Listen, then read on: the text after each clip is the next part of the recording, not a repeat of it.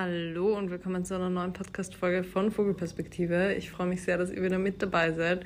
Mein Aufnahmeszenario heute, meine Aufnahmesituation ist wirklich absolut nicht ideal und ich hoffe, dass der Sound trotzdem gut sein wird. Ich bin ja gerade auf Bali, wie ihr wahrscheinlich wisst, wenn ihr meine letzte Podcast-Folge gehört habt und mir auf Instagram folgt. Und ich versuche manchmal so einen stillen Moment zu finden für Aufnahmen, aber ähm, es ist ein bisschen ein Ding der Unmöglichkeit. Also aktuell bellen da irgendwo Hunde hinten ähm, im Innenhof von meinem Gasthaus sitzen Menschen und quatschen noch und ähm, ja, es ist niemals so richtig ruhig. Die letzten Tage waren ein super krasser Sturm, da konnte ich dann auch nicht aufnehmen. Also ähm, das Audio, die Audioqualität wird vielleicht nicht so gut sein, wie sie sonst ist, aber ähm, ich bin mir sicher, dass ihr mir verzeiht. Ich glaube, das, was den Podcast so ein bisschen ausmacht, ist ja auch immer, dass es so einen Vibe von einer Sprachnachricht einer Freundin hat. Und deswegen denke ich mir, dass ihr mir das sicher verzeihen werdet. Dafür kommt es jetzt richtig aus dem Herzen. Ähm, ich habe mich wirklich den ganzen Tag schon darauf gefreut, diese Folge aufzunehmen, über das Thema an sich zu sprechen und werde auch absolut so frei heraus einfach über das Thema Alleinreisen sprechen und welche Ängste damit bei mir verbunden waren und generell welche ja, welche Ängste ich in Bezug auf meine Eigenständigkeit hatte oder welche Probleme ich mit meiner Eigenständigkeit in den letzten Jahren hatte, ähm, wie sich meine Social Anxiety auch gezeigt hat und wie sich das auch verändert hat. Ähm, darüber möchte ich heute ganz sprechen, weil das aktuell etwas ist, das mir extrem auffällt und etwas, an dem ich extrem gewachsen bin. Und deswegen habe ich mir gedacht, wäre das ein cooles Thema für die Folge. Und bevor wir zur Folge kommen, möchte ich euch noch einen sehr, sehr coolen neuen Unterstützer vom Podcast vorstellen. Und zwar ist das Bubble, die Sprachlern-App, was unfassbar gut zu meiner aktuellen Reisesituation passt, vor allem weil Bubble auch Indonesisch im Angebot hat. Neben Indonesisch gibt es natürlich auch viele weitere Sprachen, wie zum Beispiel Spanisch, Französisch, Türkisch oder Englisch. Und alle Lerninhalte werden von einem Team aus SprachexpertInnen erstellt und orientieren sich an realen Situationen. Ihr lernt eine ganze Sprache und nicht nur einzelne Wörter und könnt somit die Sprache auch wirklich anwenden. Bubble stellt auch sicher, dass eure Lernerfahrung super abwechslungsreich ist. Ihr habt Audio- und Videoinhalte, Podcasts und Spiele und lernt noch dazu kulturelles Wissen, was ich besonders cool finde, wenn man zum Beispiel für eine Reise eine Sprache lernen möchte. Beim Lernen einer neuen Sprache ist es natürlich super wichtig, auch die Aussprache zu trainieren. Und dafür gibt es die alltagsnahen Dialogübungen mit der Spracherkennungssoftware bei Bubble. Und ihr habt auch regelmäßige Wortschatzwiederholungen, die dafür sorgen, dass ihr euch das Gelernte nachhaltig einprägt. Alle Lektionen sind nur circa 15 Minuten lang und passen so in jeden Zeitplan. Und ihr könnt sie auch offline bearbeiten und somit von unterwegs aus eure neue Sprache lernen. Wenn ihr Lust habt, mit Bubble eine Sprache zu lernen oder vielleicht eure Sprachkenntnisse zu vertiefen, dann könnt ihr super gerne meinen Code Vogelperspektive auf bubble.com slash audio einlösen. Der Code ist bis zum 31.03.2023 gültig und ihr bekommt zu den sechs Monaten, die ihr bezahlt, zusätzlich weitere sechs Monate für euer Bubble Jahresabo geschenkt. Somit Habt ihr ein ganzes Jahr, zahlt aber nur sechs Monate. Alle Infos findet ihr auch noch in den Show Notes und ich wünsche euch jetzt ganz viel Spaß beim Lernen einer neuen Sprache. Und jetzt kommen wir auch schon zurück zum Thema. Ich habe euch ja schon angekündigt, worüber ich heute sprechen möchte. Ein bisschen übers Alleinreisen, ein bisschen übers neu Single sein, auch wenn es jetzt nicht mehr wirklich die neueste Situation überhaupt für mich ist. Aber auf jeden Fall über die letzte Zeit. Ich habe das ja auch schon ein bisschen angeschnitten in der letzten Podcast-Folge. Da habe ich ja nochmal mehr über Trennung geredet und über Herzschmerz und wie lange Herzschmerz eigentlich dauert und über diesen ganzen Prozess, den ich so in den letzten sechs Monaten durchgemacht habe. Und das war grundsätzlich, glaube ich, eine sehr melancholische Folge, weil ich oftmals mich auch sehr melancholisch gefühlt habe. Ich habe die Folge ja noch in Österreich aufgenommen und muss echt sagen, dass ich zwar irgendwo eine Vorfreude auf Bali hatte und auf meine Reise, aber auch sehr viel Respekt davor. Ich habe sehr viel darüber nachgedacht, was alles schiefgehen könnte, weil ich einfach ein ewiger Overthinker bin und habe ja einfach auch ein bisschen dran gezweifelt, ob ich das alleine hinkriege. Ich habe angezweifelt, ob das wirklich eine gute Idee ist, alleine für einen Monat irgendwo hinzugehen und dachte mir so, oh mein Gott, es ist eigentlich so eine lange Zeit und ich weiß nicht, ob ich das schaffe. Und ja, es war einfach alles mit sehr viel Ängsten verbunden und deswegen würde ich sagen, dass mein ganzer Dezember einfach etwas melancholisch war. Ich war eigentlich sehr gut gerade in meiner Routine und es diese Struktur, die ich so hatte, die habe ich mir ein bisschen aufgebaut, so auch als Selbstschutz, weil mir das sehr viel ja, sehr viel Kraft gegeben hat in der Zeit. Aber trotzdem hat mich so ein bisschen die ganze Wintermelancholie auch dazu noch eingeholt. Und ich war einfach generell sehr oft sehr nachdenklich. Und ähm, gerade um die Weihnachtszeit herum hat mich die Trennung doch nochmal ziemlich eingeholt. Und es wurde dann auf jeden Fall besser, als ich in Berlin war und einfach rausgekommen bin. So ja, so sehr ich mich eigentlich nicht immer darauf ausruhen möchte, dass ich rauskommen muss für meine mentale Gesundheit, weil es ja auch grundsätzlich funktionieren sollte, ohne dass man ähm, jetzt die Stadt verlässt. Aber in vielen Situationen ist es natürlich trotzdem mega hilfreich, einfach mal rauszukommen, was anderes zu sehen, andere Menschen zu sehen, ähm, vielleicht auch mal auf das ein oder andere Date zu gehen und dann einfach so ein bisschen Abwechslung und neue, neuen Input zu haben. Und das hat mir Berlin auf jeden Fall gegeben. Und dann hatte ich nur mehr eine Woche, bevor es für mich schon losging zum Flughafen. Und das hat mir zusätzlich nochmal Angst gemacht, weil ich gerade einen neuen Job begonnen habe, also zusätzlich eine selbstständige Tätigkeit quasi angenommen habe oder beziehungsweise einen neuen Kunden habe und ähm, da einfach sehr dran gezweifelt habe, ob ich das alles schaffe, gerade mit dem Flug, mit der Reise. Und ja, es war einfach ein Strudel an Overthinking. Und dann bin ich in den Flieger gestiegen und bin hier angekommen. Und das war ein sehr langer, beschwerlicher Weg, muss ich auch sagen.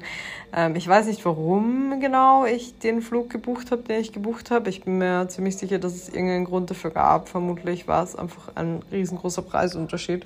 Aber auf jeden Fall war ich 24 Stunden unterwegs, was sehr lang ist für Indonesien. Normalerweise, also mein Rückflug ist auch 19 Stunden. Das ist so die Norm. 18 Stunden, 19 Stunden. Aber ich hatte einen 9 Stunden Layover.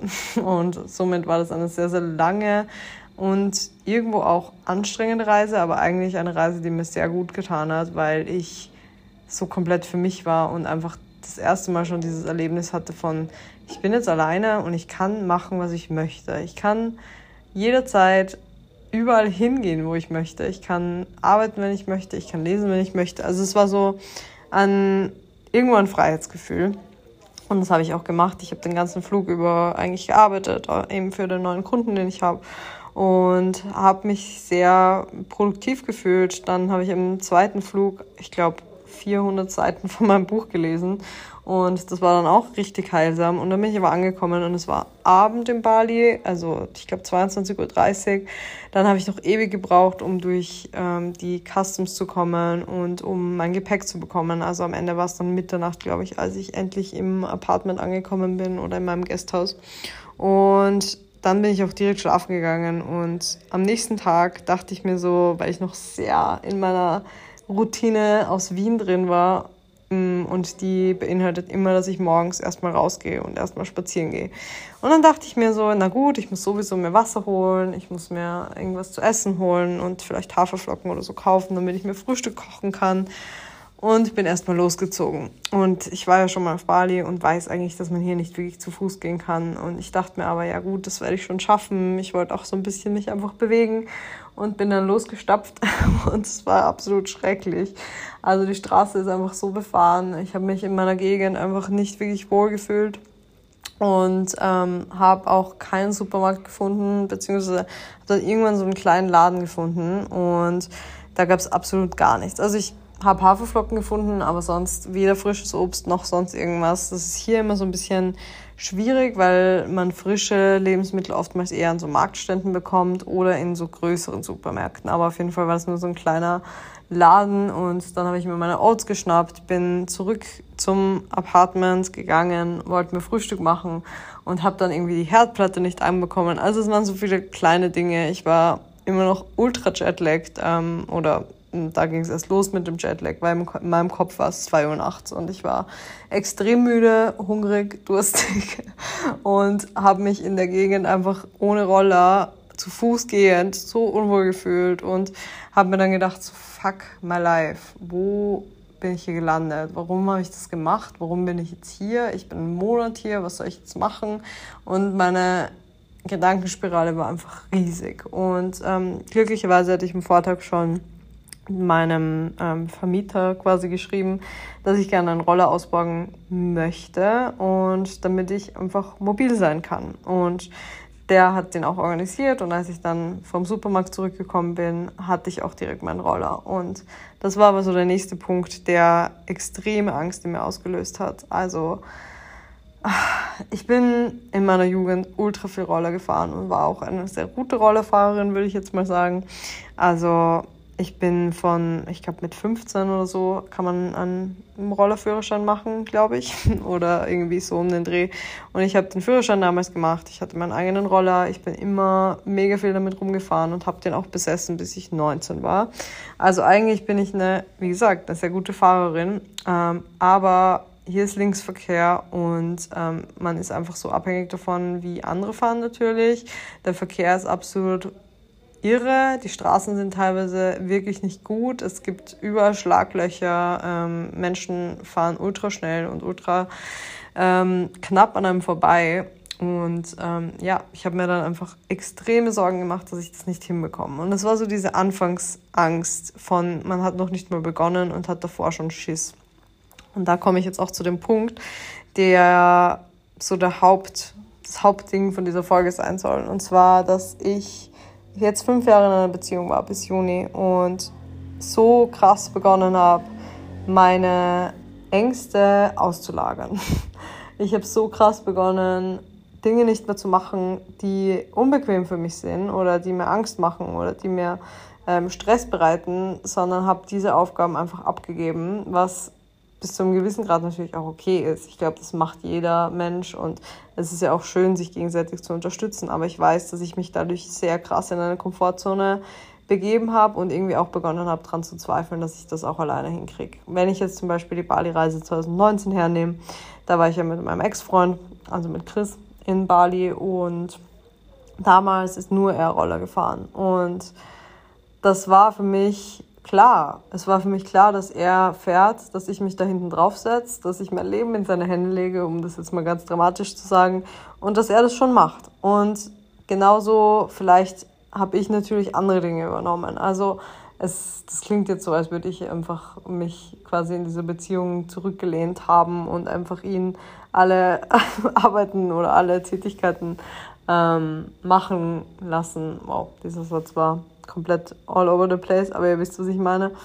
Ähm, und das ist auf jeden Fall nicht so. Also ich habe andere Aufgaben übernommen, die mir leicht von der Hand gehen und die vielleicht ähm, für ihn schwieriger gewesen wären. Also ich bin immer auf Reisen oder ich bin sehr gerne auf Reisen jemand, der viel organisiert, der viele Infos sammelt und ähm, gerade in der Beziehung zum Beispiel war ich immer die, die alles gebucht hat, die Flüge rausgesucht hat und so weiter. Also es hat ja irgendwo jeder seine Aufgaben, aber ich habe einfach, wie gesagt, gemerkt, dass ich bei manchen Aufgaben, die ich vielleicht auch hätte übernehmen sollen, um mich einfach auch selbstständiger zu fühlen, dass ich mich da nicht so ganz dran getraut habe oder dass es einfach viel bequemer war, diese Aufgaben abzugeben. Und das ist natürlich in einzelnen Fällen, wie gesagt, okay, aber wenn das sich durchzieht und wenn es immer quasi der rote Faden ist, dass man alles, was uncomfortable sein kann, abgibt, dann wird es irgendwann schwierig. Und das habe ich jetzt eben gemerkt, nach fünf Jahren in dieser Beziehung, beziehungsweise nach viereinhalb Jahren, weil ich würde sagen, das ganze, dieser ganze Prozess hat begonnen, als Chris nach Hamburg gezogen ist. Und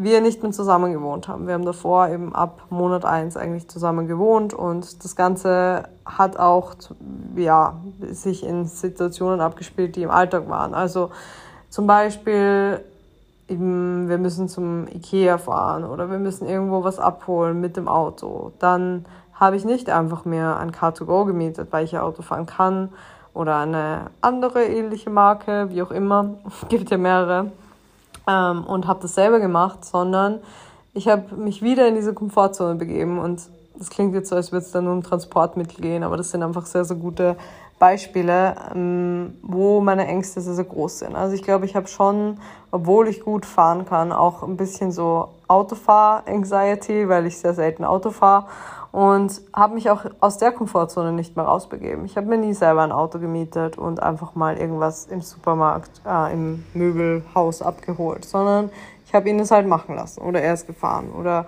er hat organisiert, dass wir irgendwie ein Auto bekommen und er das fahren kann. Und das sind nur zwei Beispiele von vielen, wo ich in dieser Beziehung einfach in eine extreme Komfortzone gerutscht bin, Jetzt haben wir mal dieses Transportwesen abgehakt. Das Ganze hat sich aber auch vor allem in einem Aspekt abgespielt, der soziale Beziehungen beinhaltet. Ich habe in dieser Beziehung eigentlich ein komplett falsches Selbstbild aufgebaut, was absolut nichts mit Chris oder mit ähm, seiner mit seiner Schuld oder mit sonstigem irgendwas zu tun hatte, sondern einfach nur absolut damit, wie ich mich selber gesehen habe. Und ich habe mich selber als jemand gesehen, der extrem schüchtern ist, extrem zurückhaltend ist, gar nicht auf Menschen zugehen kann, introvertiert ist und er ist oder er war in meinen Augen ähm, in der Beziehung die extrovertierte Person, die Person, wegen der wir überhaupt Menschen kennenlernen, die Person, ähm, die interessant genug ist für fremde Menschen, dass ähm, da jemand mit uns Zeit verbringen möchte. Das war auf Reisen so, das war in Wien so und das war mein Selbstbild irgendwo. Und das klingt jetzt richtig drastisch, aber ich habe mir einfach nicht zugetraut, dass ich auch als Mensch, als einzelne Person interessant genug für fremde Menschen bin, dass ich auf Menschen zugehen kann.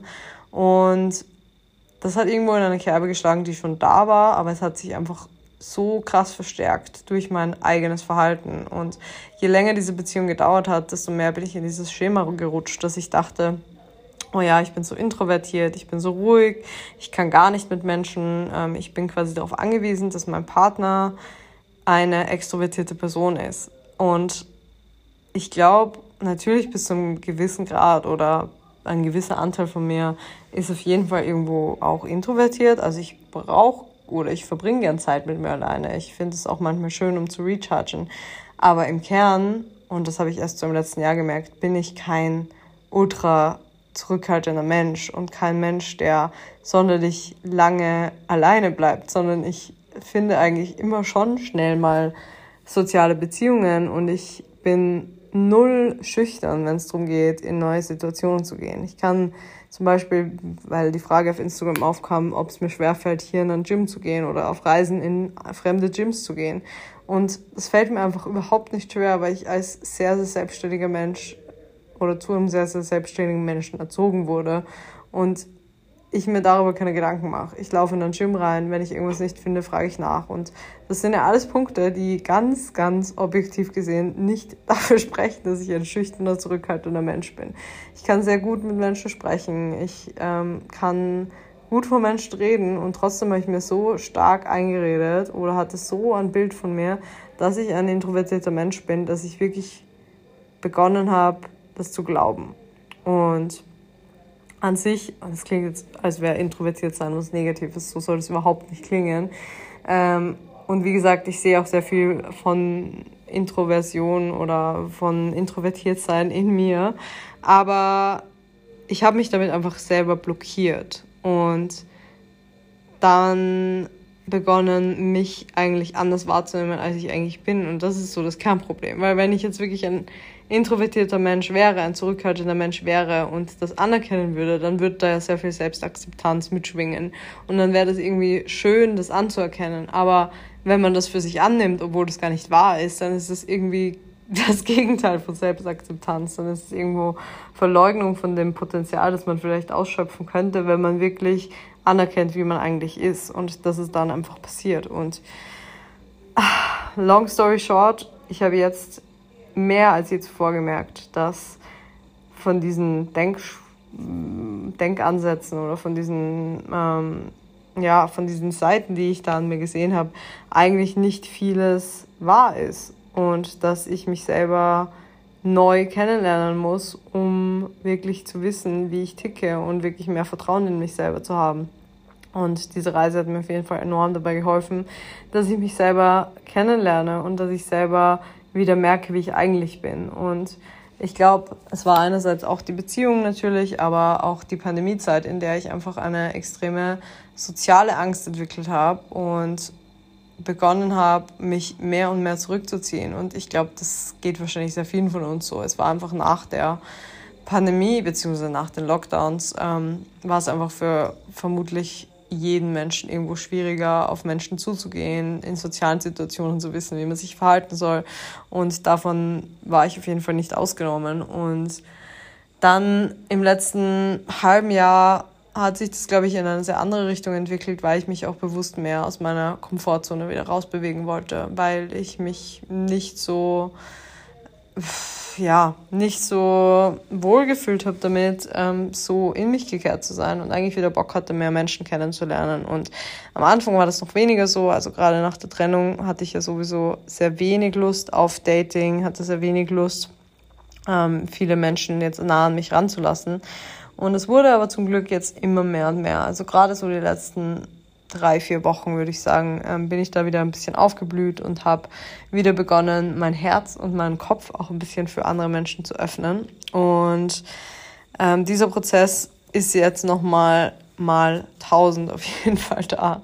Und das ist richtig schön zu merken. Ich merke auf jeden Fall gerade, dass ich wieder so zu meinem Ur-Ich zurückkehre und wieder Seiten an mir sehe, die ich vor fünf oder sechs Jahren an mir gesehen habe. Und das finde ich gerade sehr besonders, dass dieses, dieser Status oder diese, dieser State of Mind wieder eintritt, weil ich zum Beispiel früher ein extrem abenteuerlustiger Mensch war und eigentlich sehr, sehr mutig in einem sehr jungen Alter und ich war immer ein sehr, sehr selbstständiger Mensch. Ich bin im Kindergarten schon von der Kindergärtnerin darauf angesprochen worden oder meine Eltern wurden im Kindergarten darauf angesprochen, dass ich immer mich selber extrem gut beschäftigen kann und dass ich sehr wiff auch bin, was so selbstständige Tätigkeiten angeht. Also für ein Kindergartenkind, dass ich einfach sehr schnell verstehe, was zu tun ist und es dann einfach übernehme.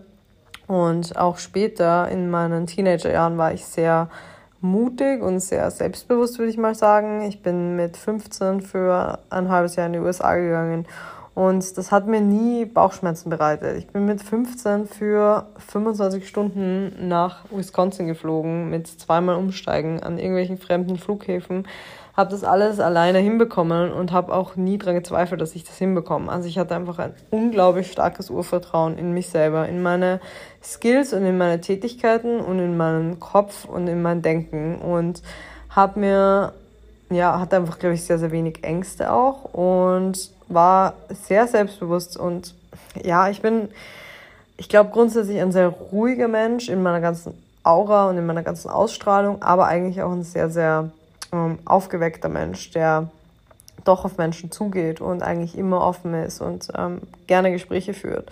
Und das habe ich die letzten Jahre so ein bisschen verloren gehabt. Und jetzt merke ich langsam, dass es wieder zurückkehrt. Und das ist auch irgendwie das, was mir gerade so mein Umfeld hier rückmeldet. Und das finde ich auch immer sehr, sehr spannend, wenn man in ein komplett neues Umfeld kommt, wo niemand dabei ist, der einen schon kennt. Ähm, dann kann man sich selber auch nochmal ganz, ganz neu kennenlernen, weil vor allem diejenigen von euch, die vielleicht noch in ihrer Heimatstadt wohnen, die werden das vor allem kennen. Oder diejenigen von euch, die auch aus ihrer Heimatstadt weggezogen sind. Ähm, dieses Ding von, man ist in den Augen der Menschen, die einen schon das halbe Leben oder das ganze Leben kennen, immer dieselbe Person, egal wie sehr man sich weiterentwickelt. Es ist so schwierig für Menschen, dieses Bild abzulegen. Und das ist überhaupt ja nicht mit bösen Intentionen verbunden. Und wahrscheinlich ähm, geht es mir auch genauso mit anderen Leuten ähm, oder mit Sicherheit geht es mir genauso, ähm, wenn ich Menschen vor mir habe, die ich schon deren ganzes Leben oder mein ganzes Leben kenne, dann ist es für mich super schwer abzulegen, was ich schon mal über diese Person wusste und gedacht habe und diese Person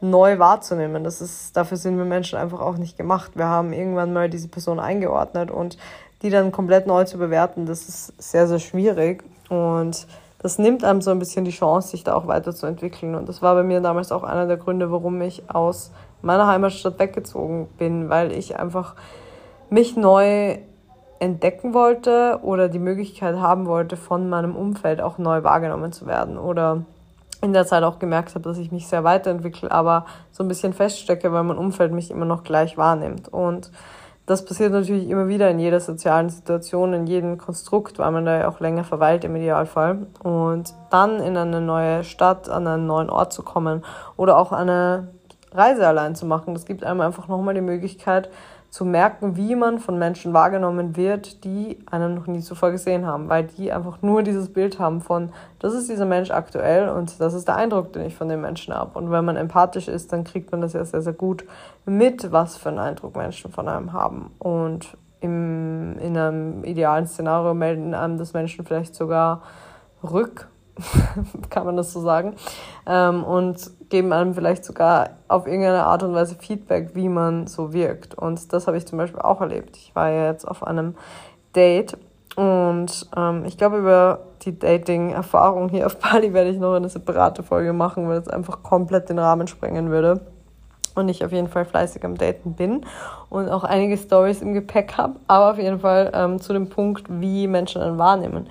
Der Typ, mit dem ich ein Date hatte, das sehr, sehr gut war, hat mir dann auch gesagt, dass ich eine sehr bubbly Personality habe und sehr outgoing bin. Und ich war so, am I?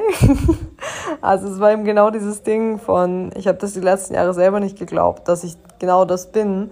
Und er meldet mir das jetzt aber rück, weil er mich eben als den Menschen erlebt, der ich jetzt bin mittlerweile. Ähm, und natürlich hat jeder Mensch super viele Facetten. Und wie gesagt, es gibt sehr viele Seiten an mir, die auch ruhig und zurückhaltend sind. Aber grundsätzlich in meiner Grundpersönlichkeit bin ich, glaube ich, ein sehr aufgeweckter Mensch und ein Mensch, der sehr, sehr gerne auf andere auch zugeht oder sehr gerne sich mit anderen Menschen unterhält. Und das nochmal zu hören und von außen so Feedback zu bekommen, war auf jeden Fall nochmal sehr, sehr schön. Und das passiert mir gerade fast täglich. Und das ist für mich auch einer der Punkte, der für mich sehr fürs Alleinreisen spricht, weil man erstens natürlich einfach auf sich gestellt ist und Dinge für sich entscheiden kann. Das finde ich sehr, sehr schön und es ist für eine Zeit extrem heilsam, mal auf niemanden Rücksicht nehmen zu müssen in der Hinsicht, sondern einfach nur zu schauen, was sagt mir mein Bauchgefühl gerade, worauf habe ich heute Lust, was möchte ich gern machen, wo möchte ich gern essen. Das sind wirklich die banalsten Sachen. Und das kann man dann einfach selber entscheiden. Oder auch banales Beispiel. Heute Morgen bin ich am Weg ins Gym gewesen mit meinem Roller und dachte mir, ah, ich hätte jetzt gerne Kaffee. Und bin einfach rangefahren an einen Kaffee, habe mir einen Kaffee gekauft, habe den getrunken und bin dann weitergefahren. Würde man jetzt zu zweit reisen, dann müsste man erstmal abklären, hey, hast du Bock auf einen Kaffee stehen zu bleiben am Weg ins Gym oder wollen wir da direkt hin? Und natürlich, auf der anderen Seite bietet Zusammenreisen auch super viele Vorteile. Also ich finde auch das gemeinsame Erinnerungen schaffen und sich daran immer wieder oder daran immer wieder zurückdenken können, so wie ich es zum Beispiel mit Janine mit Kapstadt habe. Das ist einfach unglaublich schön auch und es schweißt auch extrem zusammen und ich würde es auf gar keinen Fall missen wollen. Ähm, ich sage nur, dass es eben auch super wertvoll ist, zwischendurch mal alleine zu reisen und zwischendurch mal alleine unterwegs zu sein. Eben weil man diese Entscheidungsfreiheit hat, aber eben auch, was ich vorher schon angesprochen habe, dieses jeden Tag irgendwo neue Menschen kennenlernen, die einem irgendwie auch aufzeigen, wie man auf sie wirkt. Und ähm, ich glaube, ja, wir sind einfach so soziale Wesen, die natürlich davon leben, wie der soziale Abgleich stattfindet. Also dieses Feedback von außen ist einfach unfassbar wichtig für uns als Menschen und trägt maßgeblich dazu bei, wie wir uns auch selber wahrnehmen. Und natürlich sollten wir uns auch ab, unabhängig machen vom Urteil von außen und uns selber einfach auch ohne das irgendwo wahrnehmen. Oder das sollte ein Teilaspekt davon sein, aber das ist auf jeden Fall geprägt davon, wie andere Menschen uns wahrnehmen. Und das erlebt man doch ganz anders, wenn man alleine unterwegs ist. Also ich glaube, wenn man als Grüppchen auftritt oder auch als Paar in jeglicher Form, dann wird man ganz anders wahrgenommen und dann wird man einfach nicht als Individuum so beurteilt, ohne das jetzt als verurteilt zu meinen, aber beurteilt im besten Sinne. Und das ist interessant. Also ich habe jetzt wirklich, glaube ich, sehr viele Menschen kennengelernt in den letzten Tagen. Und ich glaube, ich hatte noch nie eine Reise, in der ich in so kurzer Zeit so viele Menschen kennengelernt habe. Vielleicht noch im Surfcamp, weil man da ja auch grundsätzlich oftmals alleine hinreist, also sehr viele Menschen alleine hinreisen und sehr viele Situationen entstehen, in, der, in denen man sich mit anderen anfreunden kann, sei es jetzt gemeinsames Surfen oder gemeinsames Abendessen. Und das ist ja auch so ein bisschen so ein Hostel-Vibe. Und mm, ich persönlich reise jetzt nicht so oft in Hostels, sondern ähm, nehme mir dann schon eher ein Apartment, auch weil ich hier arbeiten will und weil ich irgendwie so mein Stuff ähm, dort haben möchte. Und deswegen habe ich jetzt nie so diese klassische Hostelsituation und kann deswegen sagen, dass diese Reise auf jeden Fall eine der Reisen ist, auf der ich am meisten Leute kennenlerne. Also wirklich täglich eigentlich im Gym Menschen, die ich neu kennenlerne und Menschen, die mir mittlerweile auch echt schon näher stehen und was ich super, super schön finde und mit denen ich mich jeden Tag irgendwie ein bisschen unterhalten kann und dann Menschen auf jeglichen Dating-Apps, die ich gerade nutze, äh, mit denen ich vielleicht mal ein Abendessen verbringe oder mit denen ich mich auf einen Spaziergang treffe oder was auch immer. Und das sind einfach sehr viele Situationen, in denen ich immer wieder einerseits auch mit neuen Menschen konfrontiert bin und auch selber neuen Input habe, was sehr schön ist. Aber eben, wie gesagt, auch dieses Feedback von außen bekommen, wie ich auf andere wirke. Und das ist sehr interessant und spannend und gibt mir gerade sehr viel Potenzial für Wachstum. Und ich komme auch ganz anders aus meiner Komfortzone raus. Ich bin darauf angewiesen, dass ich aus meiner Komfortzone rauskomme, weil ich eben niemanden mehr an meiner Seite habe, der mir diese Tasks abnimmt. Und vielleicht ist es auch so ein bisschen ein Selbstschutz gewesen, so quasi eine andere Person vorzuschicken, die sich auch um alles Soziale kümmert, weil man dann weniger angreifbar ist. Das kann ich mir auf jeden Fall auch vorstellen. Ist vielleicht auch ein spannendes Thema für meine nächste Therapiesession. Und auch was so alltägliche Dinge angeht. Ich bin darauf angewiesen, dass ich selber nach Dingen frage. Ich bin darauf angewiesen, dass ich selber auf Menschen zugehe. Also jegliche Dinge, die ich erledigt haben möchte, muss ich einfach selber machen. Und das ist sehr gut und sehr heilsam.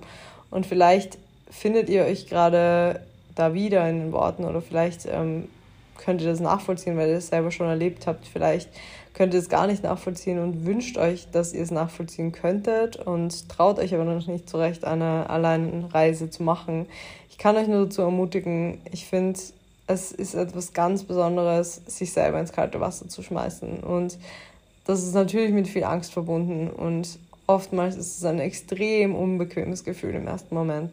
Ich kenne das sehr, sehr gut und ich glaube, ich habe über die Jahre irgendwie gelernt, mich selber bewusst auch in Situationen zu bringen, die ich extrem unbequem finde. Und das ist auch eine Übungssache. Es ist genauso wie beim Sport aus einer Komfortzone zu gehen, ist es auch irgendwie eine Übungssache, sich beim Reisen oder in solchen Situationen aus der Komfortzone zu bewegen. Oder wenn es zum Beispiel um Dating geht, wenn man eigentlich soziale sozial ein bisschen ängstlich ist oder Angst davor hat, auf erste Dates zu gehen, es trotzdem zu machen und sich da einfach drüber zu trauen und selber ein bisschen so einen Tritt in den Allerwertesten zu geben, das wird auch einfacher. Es wird wirklich viel, viel einfacher. Man gewöhnt sich an diese, diese kleine Stimme im Kopf, die ein bisschen mit Angst verbunden ist. Und dann erlebt man aber sehr vieles und man erlebt sich selber als sehr viel kompetenter, als man vielleicht erwartet hätte und man kriegt das irgendwie alles hin. Und ich finde es voll lustig. Ich habe irgendwann mal, ich weiß nicht, ob das noch bei Herrengedeck war oder bei Lauras neuem Podcast, also bei Laura Larsons neuem Podcast. Aber da hat sie irgendwann mal über das Michael-Lied geredet von, ich glaube, Rolf Zukowski, ähm, wo quasi gesungen wird, so, ich schaff das schon, ich schaff das schon, ich schaff das ganz alleine. Und dass sie sich das auch immer so ein bisschen vorsingt. Und seitdem, ich muss immer an dieses, an dieses Lied denken. Das war überhaupt nicht Teil meiner Kindheit. Also ich kannte Rolf, Rolf Zukowski natürlich, aber das Michael-Lied war mir jetzt kein Begriff. Aber seitdem sie das gesagt hat, muss ich da immer dran denken. Und das ist auch so ein bisschen ein inneres Encouragement an mich selber, wenn Situationen aufkommen, dass ich mir denke, ich schaffe das schon. Und ich habe dann einfach irgendwo wieder dieses Urvertrauen zurückgewonnen. Und ich glaube auch ein Grund, warum ich das so ein bisschen verloren hatte, war auf jeden Fall auch Kapstadt letztes Jahr und der Überfall, weil ich davor immer gedacht hatte, ja, es wird schon alles irgendwie gut und es passiert mir schon nichts. Und dann habe ich eben diese Erfahrung gemacht, dass doch mal Scheißdinge passieren können. Und natürlich ist die Welt ein gefährlicher Ort und es wäre absurd zu sagen, ja, es wird sowieso immer alles gut, egal was ich jetzt mache, egal wie risikoreich ich mich auf Reisen verhalte, es wird schon alles immer. Ähm, ich fahre jetzt einfach 100 mit meinem Moped ohne Helm und ähm, es wird schon alles gut. Das ist natürlich nicht das, was ich meine. Also alles in einem Rahmen. Aber sich grundsätzlich ins kalte Wasser zu werfen und über, ja, über diese Grenzen hinauszugehen, finde ich auf jeden Fall sehr gut für die eigene Entwicklung. Und das tut extrem gut. Und ich habe auch neben dem Michael-Lied noch so ein zweites encouraging Ding in meinem Kopf. Und das ist von TikTok, eine Mom, die zwei Kinder hat und die sehr Montessori und sehr, ähm, ja, sehr selbstständig erzieht. Und da habe ich mich auch so ein bisschen wiedergesehen, einerseits, weil ich auch in einem Montessori-Kindergarten war und ähm, das Gefühl habe, dass das auf jeden Fall ein, ein Part dazu beigetragen hat, warum ich jetzt so selbstständig agiere. Und meine Eltern das auch sehr übernommen hatten, so für meine Erziehung. Und da spricht sie auch einmal mit dem Kind oder spricht in mehreren in mehreren Situationen mit dem Kind, wenn er ein ähm, bisschen Probleme hat, irgendwas zu erledigen oder wenn er irgendwas nicht so ganz hinkriegt zuerst oder vielleicht auch Angst hat. Und dann sagt sie immer zu ihm so, also das Kind heißt Jonah, Und sie sagt immer, Jonah, you can do hard things, right? Und das finde ich einfach so unfassbar süß, weil ich mir das selber dann auch immer sage, so, you can do hard things. Also irgendwie trotzdem so dieses, dieses Bewusstsein dafür zu haben, ja, das ist gerade nicht leicht und es ist nicht, nicht easy zu schaffen, aber ich schaffe es schon. Und das finde ich irgendwie einen ultra schönen Gedanken und so ein, so ein schöner Satz. Und es sind so kleine Mantra irgendwie, die man sich so im Kopf vorsagen kann und die sich bei mir irgendwie so ein bisschen eingebrannt haben. Und das finde ich sehr schön. Und jedes Mal, wenn ich erlebe, dass ich schwere Dinge zum Beispiel schaffen kann, dann habe ich mehr Vertrauen in mich selber und dann kriegt man das schon irgendwie hin. Und je mehr man diese Erfahrung sammelt, desto mehr überträgt sich das auch auf andere Bereiche und dann ist man vielleicht wieder in einer herausfordernden Situation, die gar nichts mit der jetzt beispielsweise Reisesituation zu tun hat. Aber man hat schon mal schwierige Dinge geschafft und sich das zugetraut. Also kann man auch andere Dinge schaffen. Und das finde ich ja irgendwo heilsam und irgendwo ist es gerade ein sehr, sehr wichtiger Step auf meiner persönlichen Reise, habe ich das Gefühl. Und diese Gedanken wollte ich einfach gerne mit euch teilen, weil ich glaube, dass ihr oder dass viele von euch sich da irgendwie wiederfinden und dass jeder irgendwie von diesen Gedanken auch ein bisschen profitieren kann, wenn er sie auf sich überträgt. Und deswegen hoffe ich, dass ich das auch damit erreicht habe. Ähm, es ist jetzt bereits 23.40 Uhr bei mir. Also ich glaube, ich sollte bald mal schlafen. Ich habe immer noch mein, mein Jetlag, um ehrlich zu sein, und tue absolut nichts dafür, dass es besser wird, weil ich nie vor 1 Uhr im Bett bin. Und das sollte ich auf jeden Fall jetzt mal ändern und ein bisschen früher schlafen und auch ein bisschen mehr Schlaf wieder bekommen. Und ja, ich bedanke mich auf jeden Fall bei euch fürs Zuhören und ich hoffe, euch hat die Folge gefallen. Wenn ihr wollt, könnt ihr mir sehr gerne euer Feedback dazu schreiben, entweder per E-Mail an office.julesvogel.com oder per Instagram DM. Und wenn ihr dem Podcast noch nicht folgt, dann klickt gerne auf Abonnieren und bewertet den Podcast gerne und empfehlt ihn auch gerne an einen Freund oder eine Freundin weiter. Das hilft auch immer enorm. Und dann wünsche ich euch noch einen schönen Tag oder Abend oder morgen, je nachdem, wie spät es gerade bei euch ist. Und schreibe euch nochmal alle Infos auch in die Show Notes, auch zu Bubble und ähm, auch, wie ihr mich erreichen könnt. Und dann freue ich mich, wenn wir uns nächste Woche wieder hören. Bis dann!